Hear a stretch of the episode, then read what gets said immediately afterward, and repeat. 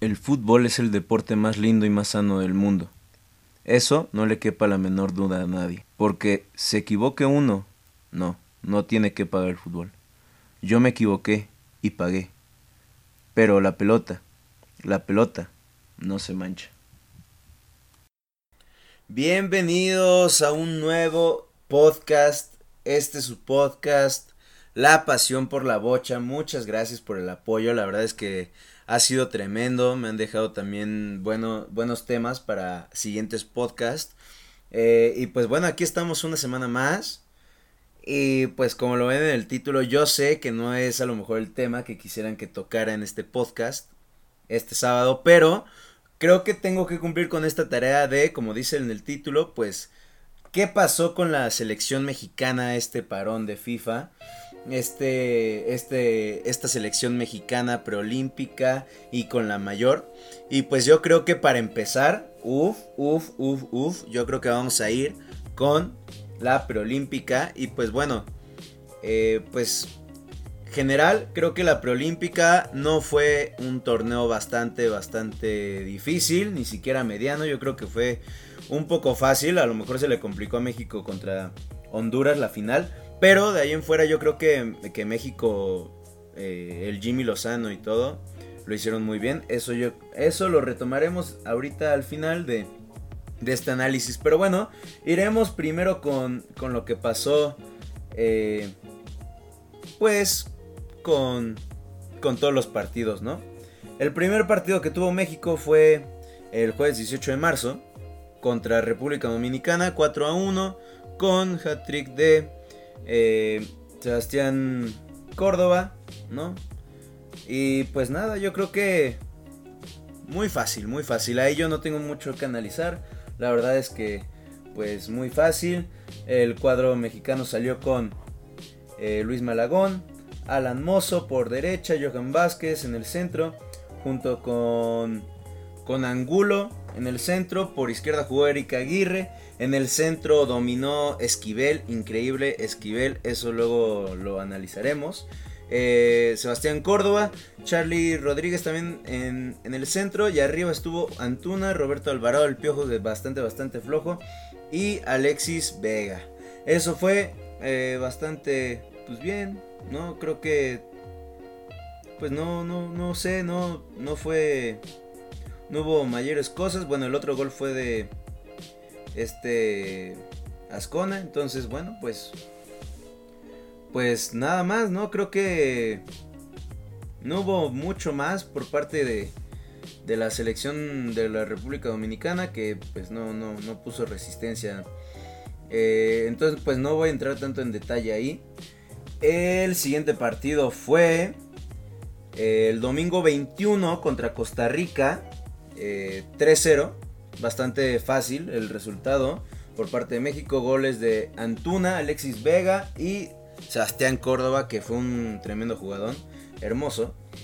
Y bueno, pues les voy a decir la, alineación de México, que fue eh, Malagón en la portería, con Johan Vázquez en el centro, Angulo en el centro, Eric Aguirre por izquierda, Loroña por derecha, ya no repitió eh, ni Mayorga ni Alan Mozo, en el centro estaba Esquivel, dominante, eh, Carlitos, Charlie Gutiérrez, Rodríguez, perdón, en el centro junto con Sebastián Córdoba, Antuna, Alexis Vega y Roberto Alvarado al frente. Así fue como se posicionó México. Eh, ahorita hablaremos más o menos de cómo funcionaron, cómo funcionó, cómo yo vi la táctica que aventó el Jimmy Lozano, porque de entrada ustedes escuchan la alineación y fue un 4-3-3 o a veces era un 4-3 no 4-2-3-1, ¿ok? Pero eh, la, verdad, la realidad es que pues fue otra, ¿no? Nada más era como para pintar eh, pues lo que iba a ser, lo que, lo que iba a, a jugar entre comillas. Después vino eh, el partido contra Estados Unidos para cerrar la fase de grupos que terminó en un 1 a 0 muy flojo Estados Unidos, muy flojo, que también podríamos hablar un poco de Estados Unidos en un momento, pero muy flojo, muy flojo, con un golazo de Uriel Antuna, que qué bárbaro es. Es buenísimo, es, es, muy bueno el, Uriel Antuna. Y pues cómo salió México con Luis Malagón en la portería, que salió lesionado desafortunadamente y tuvo que entrar Sebastián Jurado, que lo que resta del torneo lo hizo bastante, bastante bien. Me encanta, me encanta Sebastián Jurado. Por izquierda jugó Mayorga, ya volvió a entrar. Entró Johan Vázquez, estuvo Sepúlveda esta vez. Eh, y por derecha estuvo Loroña, que Loroña también me gustó muchísimo su torneo. Por eso yo creo que ahí este, empujó un poco a, Alan Mozo. Y Alan Mozo no, no, trae también muy buen nivel últimamente. En el centro ahora estuvo Eric eh, Aguirre junto con Esquivel. Estuvo Roberto Alvarado. Eh, estuvo Roberto Alvarado. Estuvo Alexis Vega con Antuna y arriba JJ Macías que muy, muy lento. Creo que llegó lesionado por lo que dijo en la, en la entrevista al final del torneo. Que llegó pues como muy tocado. Un poco lesionado. Entonces pues... después llegó la, la semifinal para jugarse ahora sí el boleto a Tokio 2020. Que es Tokio 2021 ahora. Eh, con un 2 0 contra Canadá. Un partido que se le llegó a complicar en cierto punto a la selección mexicana, pero bueno, ahorita analizaremos un poco a detalle. Ahorita les estoy dando los datos un poco. Entró Sebastián Jurado, jugó por izquierda Erika Aguirre, por el centro Jason Angulo, Johan Vázquez, por derecha Loroña, en el centro Esquivel junto con Charlie Rodríguez, imponente, Sebastián Córdoba, Roberto Alvarado, el Piojo, que no sé qué rayos seguía eh, con la alineación, Antuna y Alexis Vega, ¿no? Eh, golazo, golazo, golazo. Eh, fuera de que la, la cajetearon horroroso Canadá en el primer gol de México, pues mm, muy buena definición, ya traían bronca, ya traían ahí la riña. Y pues bueno, ya para finalizar el, el proolímpico, pues se fueron a la final contra Honduras. Queda campeón la selección mexicana sub-23. Eh, con un 5 a 4 en los penaltis, 1 a 1 en el tiempo regular y en, en prórroga. Y pues bueno, ¿cómo salió México con Sebastián Jurado? o sea, un golazo le metieron, pero bueno. Eh, Alan Mozo por derecha, Sepúlveda, Johan Vázquez, Mayorga por izquierda. Eh, Cervantes en el centro junto con Erika Aguirre, Charlie Rodríguez, Roberto Alvarado, Jason Angulo y arriba JJ Macías, ¿no? Eh, eso fue como quedó.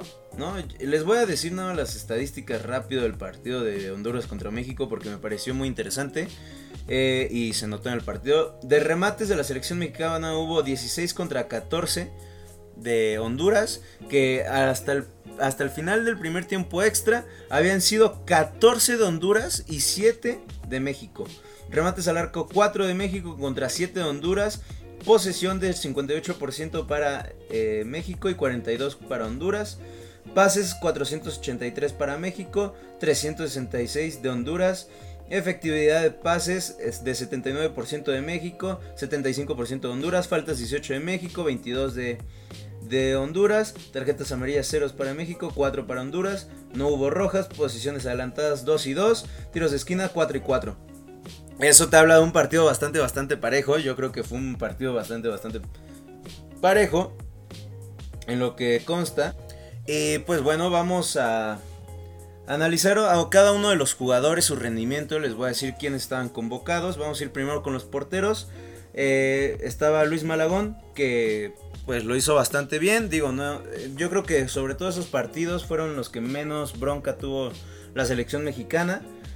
Eh, y, pues desafortunadamente salió lesionado eh, contra Estados Unidos en el primer tiempo, si no mal recuerdo.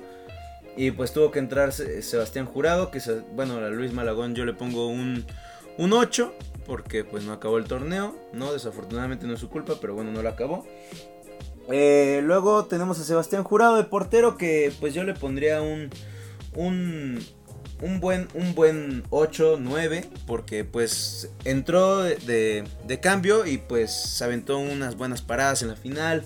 No, casi no tuvo broncas contra Estados Unidos, no tuvo broncas contra Canadá. Entonces, bueno, pues, eh, pues muy poco los porteros. Moreno, pues no entró. Eh, ahora vamos a ir con, los defensas que estuvo. Eh, pues vamos a empezar con Alan Mozo, que jugó solamente dos partidos. Mm, pues fuera de la garra que tiene y, y que siempre lucha, pues yo le pondría un 6, la verdad bastante flojo Alan Mozo. Eh, ahora sí que pues sí, Loroña le vino a quitar el puesto, a Loroña yo le pongo un 8, un, buenísimo 8 que jugó bastante bien, ahí dio, ahí dio guerrilla, se, se, metía bien al ataque. Entonces a Loroña le ponemos un 8. Jason Angulo, pues jugó muy bien de central junto con Johan Vázquez, que fue. Johan Vázquez creo que fue el único, si no mal recuerdo, que jugó todos los partidos.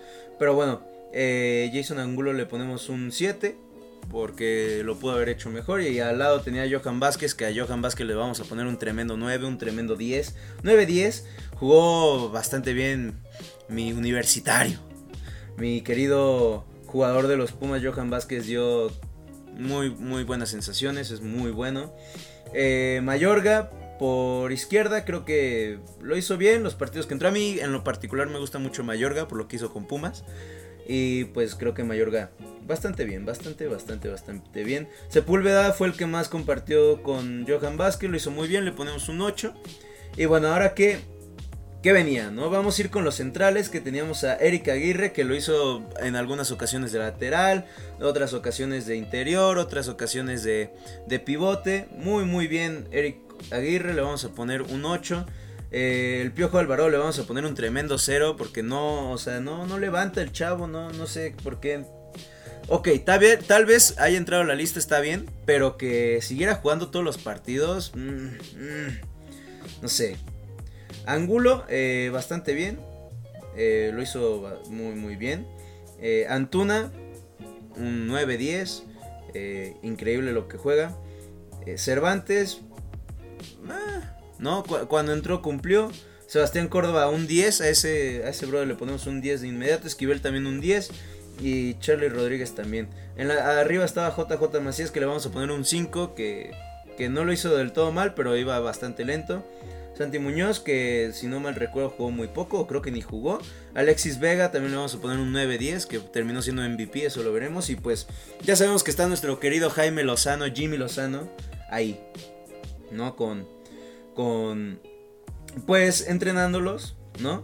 Y pues bueno, primero me gustaría hablar de que cómo, cómo llega la, la preolímpica. La preolímpica viene de, de varias trabas por parte de, pues ya sabemos, de los clubes, de el Tata Martino ha colaborado muchísimo con, el Jimmy Lozano, en o sea, que ya ha dicho que es prioridad una medalla olímpica que una Copa de Oro, bendito sea Dios, alguien entiende. Y pues yo creo que, que, que muy, muy bien Jimmy Lozano cómo gestionó con estos microciclos que los empezó, si no mal recuerdo, el Tata Martino cuando llega. Creo que bastante, bastante bien lo, ha hecho este, este chavo. Eh, el Jimmy Lozano, este chavo, porque ya no es chavo, y, es ídolo. Bastante bien, eh, lo, hicieron muy, muy, muy bien. Para mí, eh, el Jimmy Lozano, pues con poco tiempo, pocos, poca ayuda, podría decir. Tiene una, una muy buena generación. Sebastián Jurado dijo que es una, es una generación de oro. No sé si sea una generación de oro, pero es una muy buena generación. O sea, esta sub-23 es una muy buena generación. Me gusta mucho cómo juegan.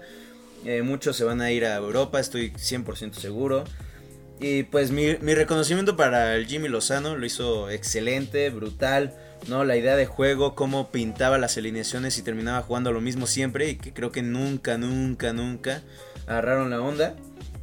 Eh, de hecho, el, entrenador de Costa Rica, Nefasto, dijo que esperaba que fuera JJ Macías, que no sabía qué había pasado, ¿no? y bueno, Nefasto, porque pues no puedes plantear un partido para un solo jugador rival, al menos de que sea Lionel Messi o Cristiano Ronaldo. Pero bueno, ¿no? Ahí se ve que el Jimmy Lozano lo hizo bastante bien, junto con su cuerpo técnico. Eh, y pues bueno, ¿no? Eh, eh, es, muy, es muy raro cómo jugó la selección mexicana en el sentido de que pintaban una cosa, les decía que sonaba un 4-3-3, pero al final, o 4, 4-2-3-1, y terminaba con un 4-4-2, un sencillo 4-4-2 no un 4-4-2 clásico con dos puntas, sino un 4-4, un 1 un 9, un 9, un 10, por decirlo así, un, medio, un media punta y un punta, ¿no? Y pues, ¿qué les puedo decir, no? Eh, bastante bien, o sea, se agregaban muy bien al ataque. Eh, Sebastián Córdoba, por lo general, era el que se metía ahí eh, de 9 a generar. Y pues nada, tiene, tiene muchísimo Sebastián Córdoba. Sebastián Córdoba tiene es de locos lo que juega, ¿no? Fuera de que era un torneo que no exigió mucho. En América lo ha demostrado, pues es titular, si no, si no mal recuerdo, digo. No, no voy a entrar en detalles porque no a la América, pero eh, este, creo que bastante, bastante bien lo de, lo de Sebastián Córdoba es impresionante, ha hablado mucho de su futuro hacia Europa y yo creo, yo creo que sería muy bueno que se fuera a Europa, que se vaya a Europa, que se vaya a un equipo de, de media liga, de media tabla y que ahí se desarrolle, pase un equipo de tabla alta de una liga media y después se pase una liga eh, buena, a lo mejor con un equipo mediano, a lo mejor da el salto, lo que sea, pero se tiene que ir, o sea, de que se tiene que ir, se tiene que ir, juega muy bien, su visión es muy buena, encima te regatea bien, dispara bien, Nah, eh, de locos, de locos, de locos lo que juega Sebastián Córdoba. La verdad. Eh, luego tenemos el caso de Uriel Antuna. Que Antuna, híjole, si fuera un poco más serio. Porque pues ya sabemos que es bien pedón. Y que el güey se va de peda. Y, no cumple con las restricciones. Fuera de que tiene una esposa y un hijo. Yo no sé cómo reyes lo hacen para, para hacer así. Pero bueno. Este. Nada, increíble, increíble lo que juega el bro. Es, es, increíble, regatea, lucha.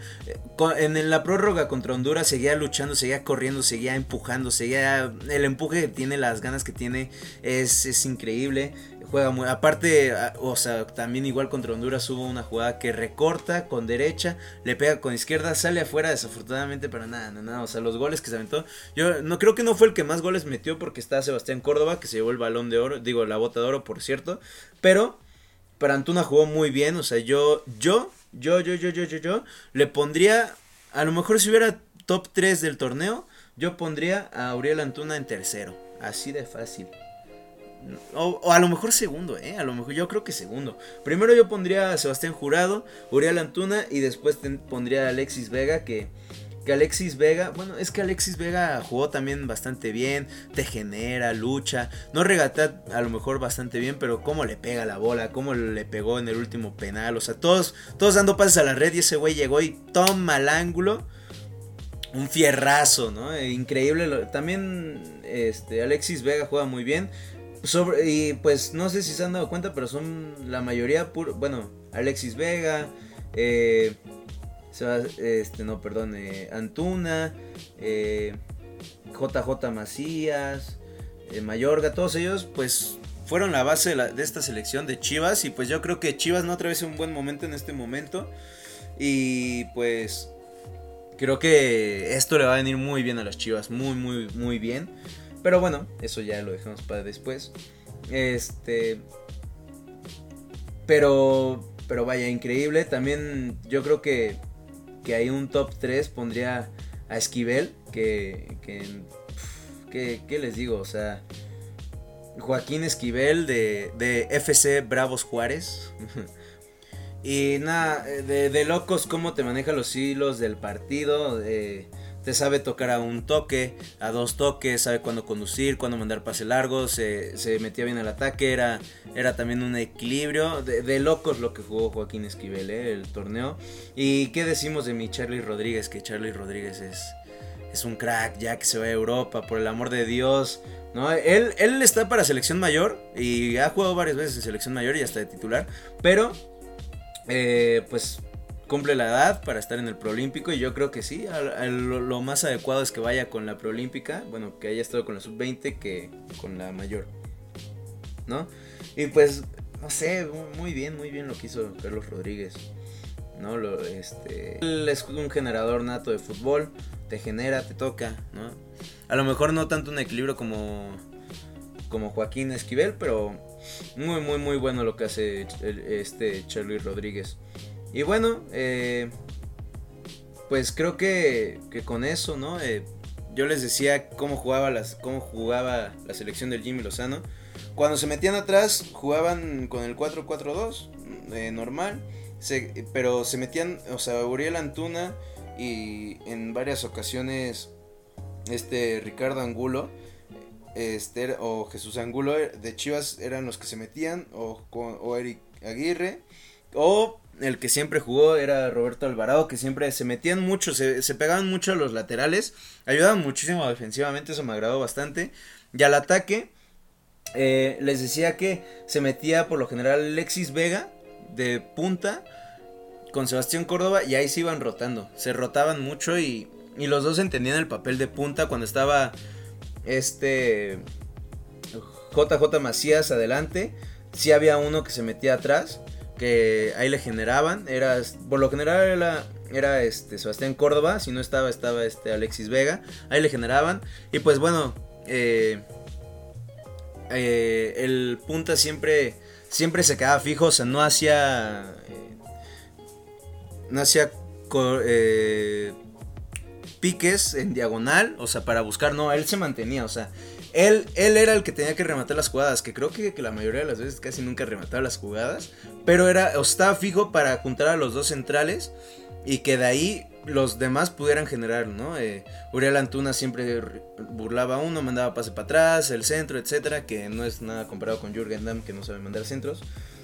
Y pues bueno, yo creo que bastante futuro, yo creo que si se sigue así como está en esta sintonía, se pueden lograr cosas buenas en, en, las Olimpiadas. No sé si podemos llegar a ganar eh, la medalla de oro, porque pues también ahí creo que está España. ¿no? Este, está el propio Brasil, que creo que van, van fuertes, ¿no? Van fuertes con sus, con selecciones menores.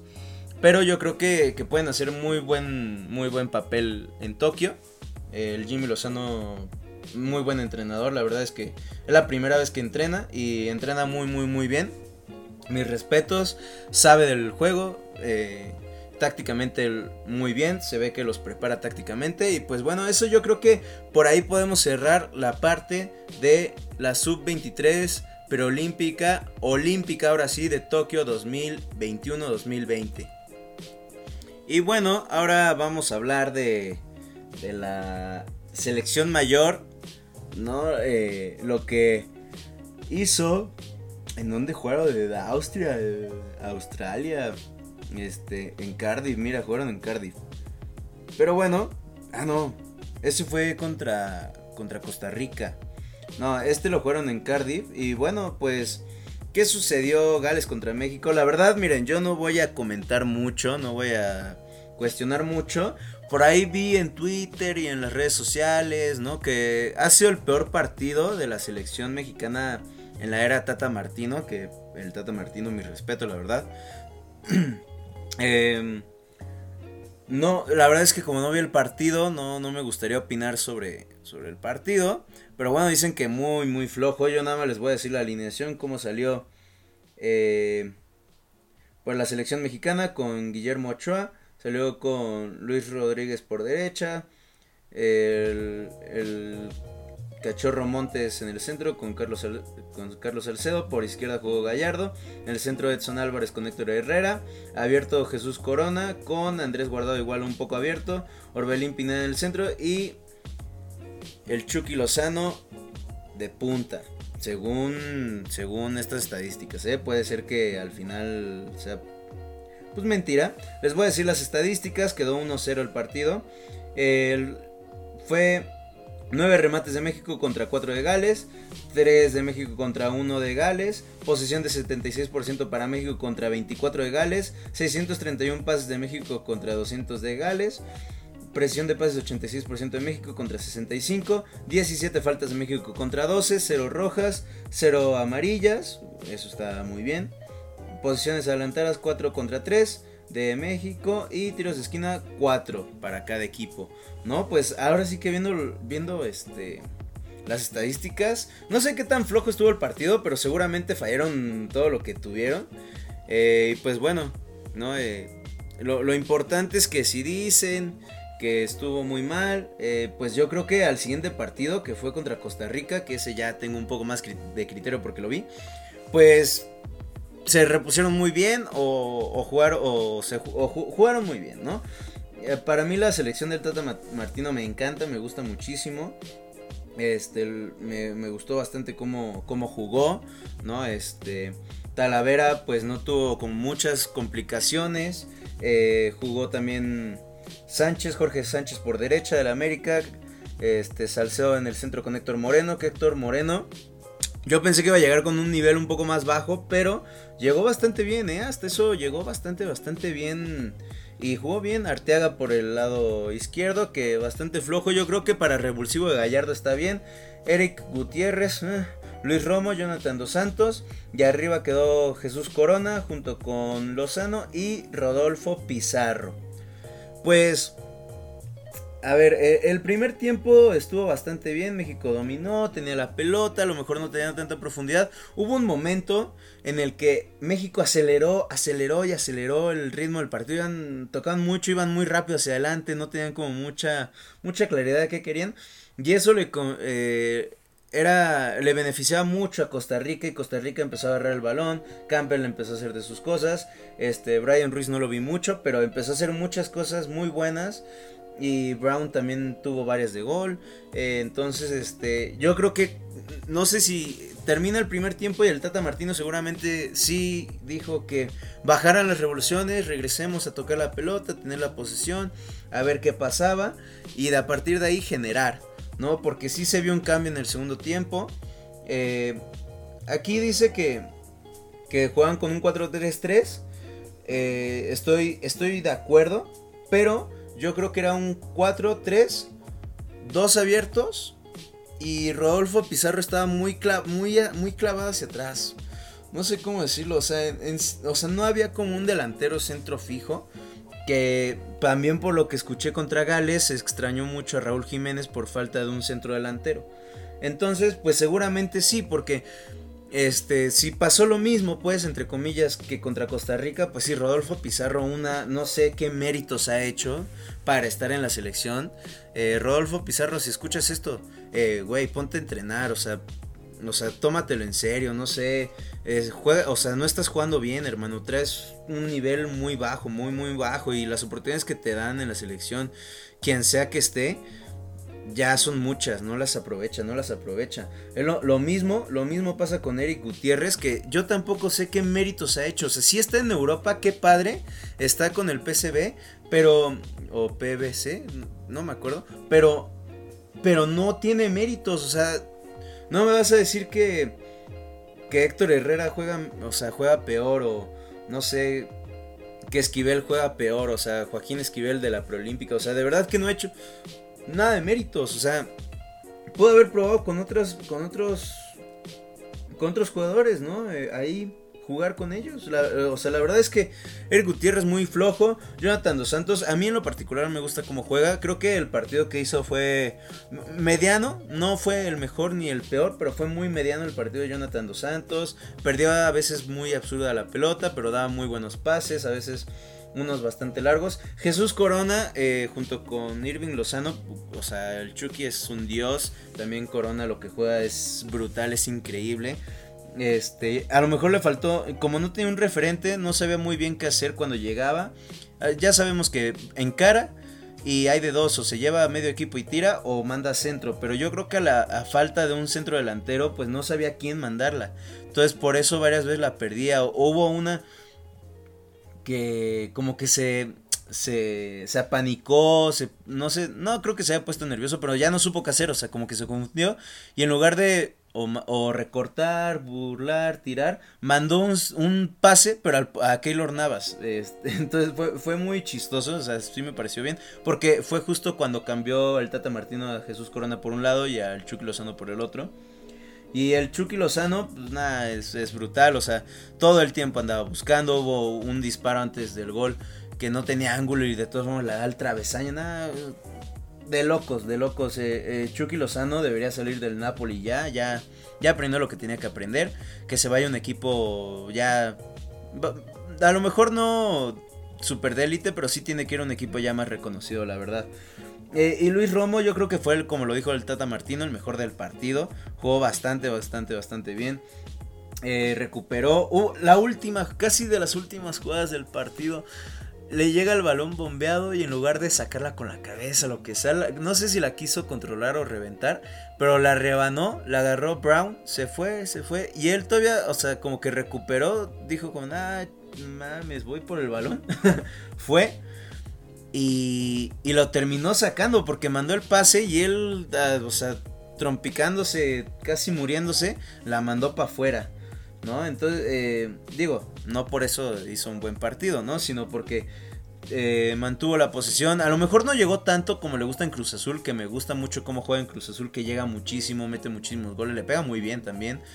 Te genera mucho adelante. Jugó más como retrasado, como más pivote, porque supongo que eso le dijo el Tata Martino, que se mantuviera más atrás, cubriendo a, a este Brian Ruiz o a, este Cruz, el 13 de la selección de Costa Rica, o incluso el 7 a, Venegas. Este, entonces, pues yo creo que este bastante bien lo de Luis Romo, lo hicieron muy muy muy bien. Eh, en general yo creo que para la Proolímpica fue un una jornada o un torneo muy bueno que no se exigió tanto pero muy bueno que, que, terminó pues, hasta con el campeonato que esto le va a servir mucho a todos estos jugadores que a lo mejor no pasan su mejor momento como son los de Chivas no para que se pongan en, en sintonía y para la selección mexicana yo creo que cosas buenas y malas, ¿no? Yo creo que más buenas porque pues un partido malo se pueden aprender muchas cosas que falla. Y se vio en el partido contra Costa Rica que mejoró muchísimo, la posición la tuvieron ellos, ¿no? Este, les puedo decir también las estadísticas para que vean que mejoró bastante porque este, la posesión la tuvo 64% México. Me, gusta mucho, bueno, a lo mejor no lo sabrán, pero a mí me gusta mucho las formas más que los números, las estadísticas, etcétera, ¿no? Entonces, pues me gusta que jueguen bien. A lo mejor pueden perder, pero jugando bien, pues yo no les puedo reclamar nada, ¿no?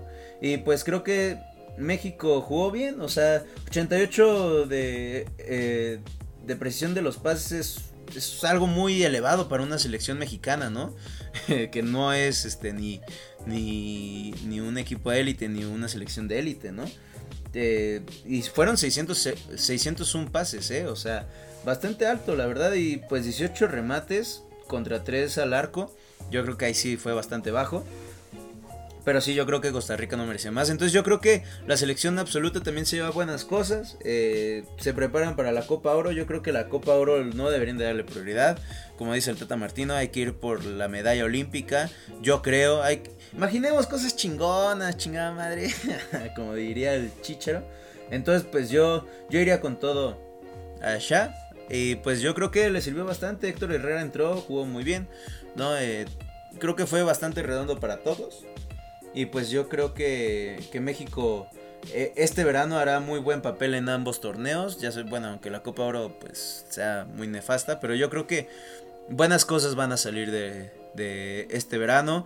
Va, está, está, lo, lo, favorable es que hay continuidad en muchos, a lo mejor en Eric Gutiérrez no, Rodolfo Pizarro pues está parado, este, Jonathan Dos Santos también, eh, Raúl Jiménez pues está recuperándose de su lesión. Eh, pero fuera de ahí yo creo que hay mucha, mucha, mucha continuidad. Espero que también muchos de los que vayan a, las Olimpiadas repitan en Copa Oro. Me gustaría muchísimo, por ejemplo, a Sebastián Cordobaí, a Auriel Antuna. Me gustaría también a Joaquín Esquivel, que yo quedé enamoradísimo de Joaquín Esquivel. Nunca lo he visto jugar en mi vida y quedé enamorado. ¿No? Entonces, pues bueno, yo creo que por aquí otra vez dejamos el podcast. Eh, y pues bueno, acuérdense que ahí en mi Instagram, arroba Carmona, pueden dejarme sus temas, eh, lo que quieran que se hable del fútbol. Eh, ahí yo estaré recibiendo sus comentarios. Muchas gracias por el apoyo. Y pues nada, ¿ustedes qué opinan? ¿Qué creen que, que, pase con la selección mexicana? Yo creo que es, que es buen momento para la selección. La Proolímpica muy bien, es una muy buena generación, no de oro. Y la selección mayor, pues ahí anda eh, recomponiendo el camino después del 2018. ¿no? Entonces, pues bueno, eh, aquí los dejo. Muchas gracias, les mando un beso y pues póngale un poco de fútbol a su corazón, ¿va? Los amo. ¡Uh! Adiós.